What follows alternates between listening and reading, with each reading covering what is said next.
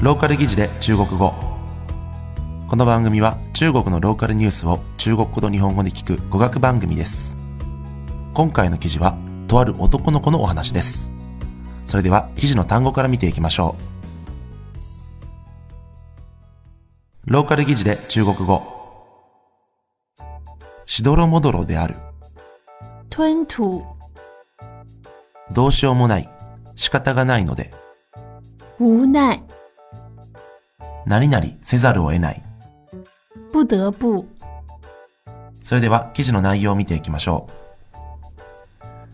う。10月6日夜7時頃、知州記者駅で警察が校内で勤務に当たっていた時、突然一人の7歳前後の男の子、ミン君を見つけました。慌てて彼は、おじさん、ママとはぐれちゃったの、と言いました。10月6日晚七点左右，池州火车站的民警正在站内执勤。突然，一名七岁左右的小朋友小明找到警察叔叔，慌张地说道：“叔叔，我和妈妈走失了。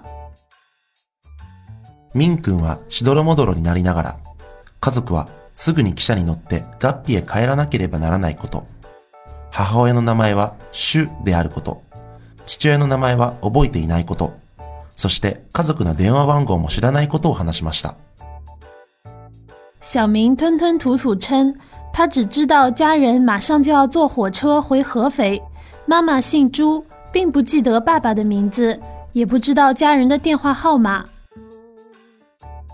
警察はどうしようもないので、駅のアナウンスを使って知らせるしかありませんでした。しかし、警察がアナウンスの準備をしようとすると、ミン君はすぐに警察のおじさんの足元にしがみつき、止めようとしました。民警无奈之下，只能利用车站广播通知家长。可小明一看民警准备用广播通知，他抱着警察叔叔的大腿，死活不愿意。この時警察は、彼には隠し事があると思いました。そこで注意深くミン君に、警察には本当のことを話さないとダメだよ。もし嘘をついたら鼻が伸びるんだよ、と諭しました。这时，民警认为这其中一定有猫腻，于是细心开导小明：“你要跟警察叔叔说实话，要是不说真话，鼻子就会变长。このことを聞いて、ミン君はこっそりと警察に話してくれました。もともと彼は国慶節、母と一緒に知州へ旅行に来ていました。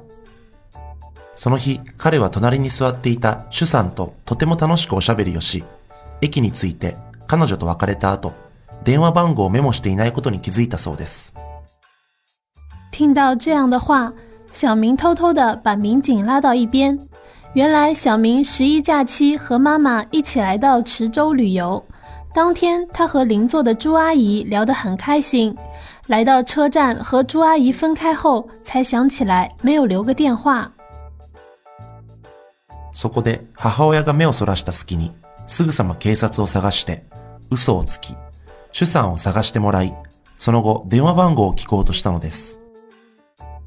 于是就趁着妈妈不注意时，找到民警报个假警，想通过警察找到朱阿姨，然后要个电话号码。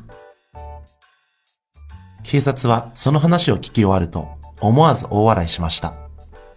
まずはミン君を母親の元へ送り届け、そしてこの電話番号の聞き出し方に対して、参ったと思わざるを得ませんでした。民警听完这一番话后，哭笑不得。首先将小明成功的送到其妈妈的身边，并表示这要电话的套路，他们不得不写出一个大写的符。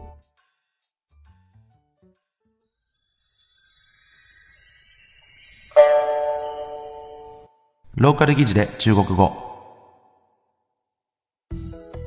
それでは記事の単語のおさらいをしていきましょう。しどろもどろである。